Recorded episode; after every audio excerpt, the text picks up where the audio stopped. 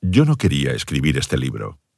No sabía exactamente por qué no quería escribirlo, o sí lo sabía, pero no quería reconocerlo, o no me atrevía a reconocerlo, o no del todo. El caso es que a lo largo de más de siete años me resistí a escribir este libro.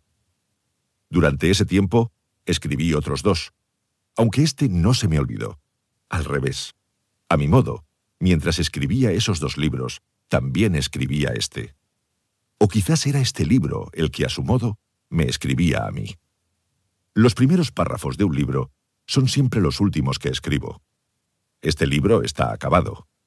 Este párrafo es lo último que escribo. Y como es lo último, ya sé por qué no quería escribir este libro. No quería escribirlo porque tenía miedo. Eso es lo que yo sabía desde el principio, pero no quería reconocer, o no me atrevía a reconocer, o no del todo. Lo que solo ahora sé es que mi miedo estaba justificado. Conocí a Enrique Marco en junio de 2009, cuatro años después de que se convirtiera en el gran impostor y el gran maldito. Muchos recordarán todavía su historia. Marco era un octogenario barcelonés que a lo largo de casi tres décadas se había hecho pasar por deportado en la Alemania de Hitler y superviviente de los campos nazis. Había presidido durante tres años la Gran Asociación Española de los Supervivientes, la Amical de Mauthausen. Había pronunciado centenares de conferencias y concedido decenas de entrevistas. Había recibido importantes distinciones oficiales y había hablado en el Parlamento español en nombre de todos sus supuestos compañeros de desdicha, hasta que a principios de mayo de 2005 se descubrió que no era un deportado y que jamás había sido prisionero en un campo nazi. El descubrimiento lo hizo un oscuro historiador llamado Benito Bermejo, justo antes de que se celebrase en el antiguo campo de Mauthausen el 60 aniversario de la liberación de los campos nazis, una ceremonia a la que por primera vez asistía un presidente del gobierno español, y en la que Marco iba a tener un papel importante, al que en el último momento le obligó a renunciar la revelación de su impostura. Cuando conocí a Marco, acababa de publicar mi décimo libro, Anatomía de un Instante, aunque no estaba en un buen momento. Ni yo mismo entendía por qué. Mi familia parecía feliz. El libro era un éxito. Es verdad que mi padre había muerto, pero había muerto hacía casi un año, tiempo suficiente para haber digerido su muerte.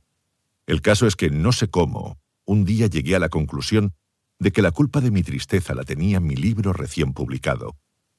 No porque me hubiera dejado exhausto física y mentalmente, o no solo. También, o sobre todo, porque era un libro raro. Una extraña novela sin ficción, un relato rigurosamente real, desprovisto del más mínimo alivio de invención o fantasía. Pensaba que eso era lo que me había matado. A todas horas me repetía como una consigna, la realidad mata, la ficción salva. Mientras tanto, combatía a duras penas la angustia y los ataques de pánico.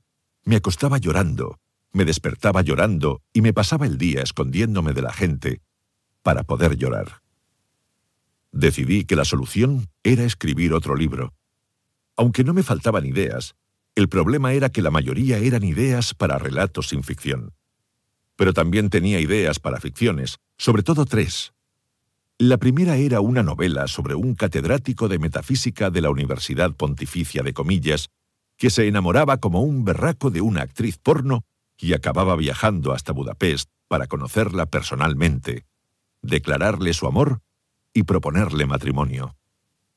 La segunda se titulaba Tanga, y era la entrega fundacional de una serie de novelas policíacas protagonizadas por un detective llamado Juan Luis Manguerazo.